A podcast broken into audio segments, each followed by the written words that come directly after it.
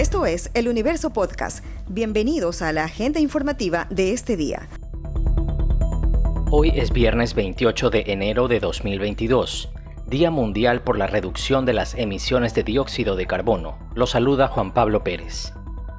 En la tercera cumbre presidencial del Foro para el Progreso y la Integración de América del Sur, ProSur, el presidente Guillermo Lazo señaló que el gran desafío regional es la lucha frontal contra las estructuras de delincuencia transnacional. Lazo anunció que Ecuador respaldará la red regional de suministro y distribución dentro del proyecto de escalamiento de capacidades de inmunización de los países de Prosur, no solo para las vacunas contra el coronavirus, sino para otro tipo de vacunas. Es prioritario responder a la demanda regional de vacunas anti-COVID y además de otros tipos de vacunas, por lo que el Ecuador compromete su capacidad técnica y sus recursos humanos para ser parte de la red regional de suministro y distribución.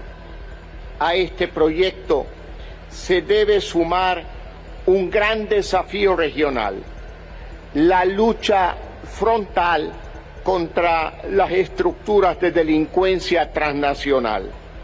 La seguridad debe ser un eje abordado desde esta discusión regional.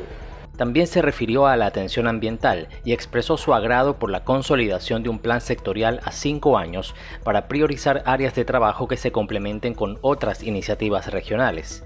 Agregó que es importante atender los temas de energía e innovación.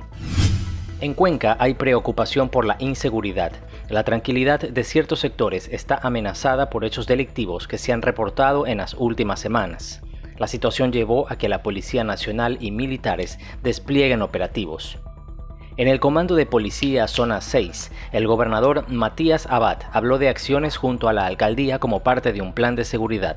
Hemos comprometido también el día de hoy con el comandante para activar todas las jefaturas y tenencias políticas para que demos acompañamiento y seguimiento a toda la labor que está haciendo Policía Nacional en territorio podamos también dar seguimiento a los casos que ya, sobre los cuales hemos intervenido y que requerirán también un acompañamiento para que finalmente se pueda llegar a completar las penas, sentencias y todo lo que la justicia demanda.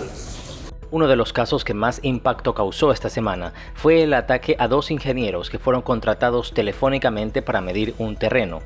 Cuando llegaron al lugar, dos hombres los maniataron, se llevaron sus pertenencias e intentaron robar su auto.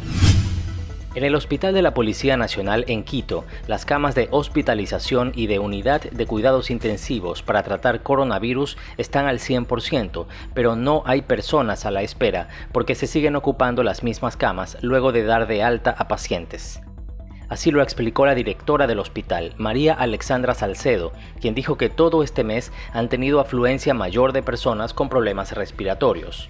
En el área de triaje bajó al menos a la mitad el número de pacientes que han acudido.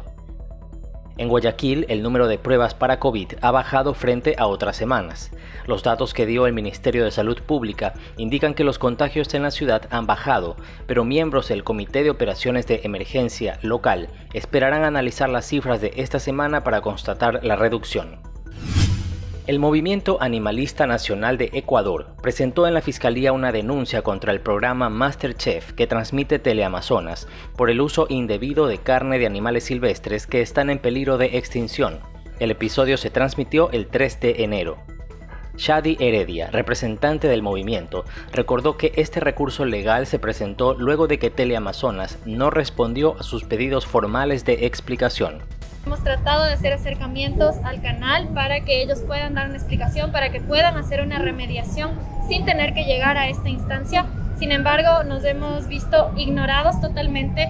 No nos contestan las llamadas, tampoco responden los correos ni los oficios que les hemos dejado y por lo tanto esta es una vía que tenemos ya, que es la legal después de más de 20 días de una campaña en redes donde este, este programa lo único que hizo, en lugar de hacer una reparación, fue editar la parte del programa donde se exponía el, consumo de estos animales y por, lo tanto es lo que ya estamos llegando a este punto de, de la demanda. La asambleísta Viviana Veloz Ramírez también había solicitado a Fiscalía que investigue un supuesto delito contra la naturaleza, luego de que se pidió a los participantes del programa que cocinen platillos con carne de capibara, venado, tiburón tollo y pavilla.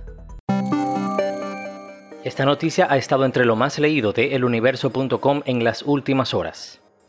Elvis Alfredo Che M. fue sentenciado a 34 años de cárcel por participar en un ataque armado en noviembre del 2020 contra un grupo de habitantes del Guasmo Sur de Guayaquil, lo que provocó la muerte de tres personas, incluido un niño de un año. Según las investigaciones de Fiscalía, el móvil del asesinato respondería a rencillas y diferencias entre miembros de una banda delincuencial.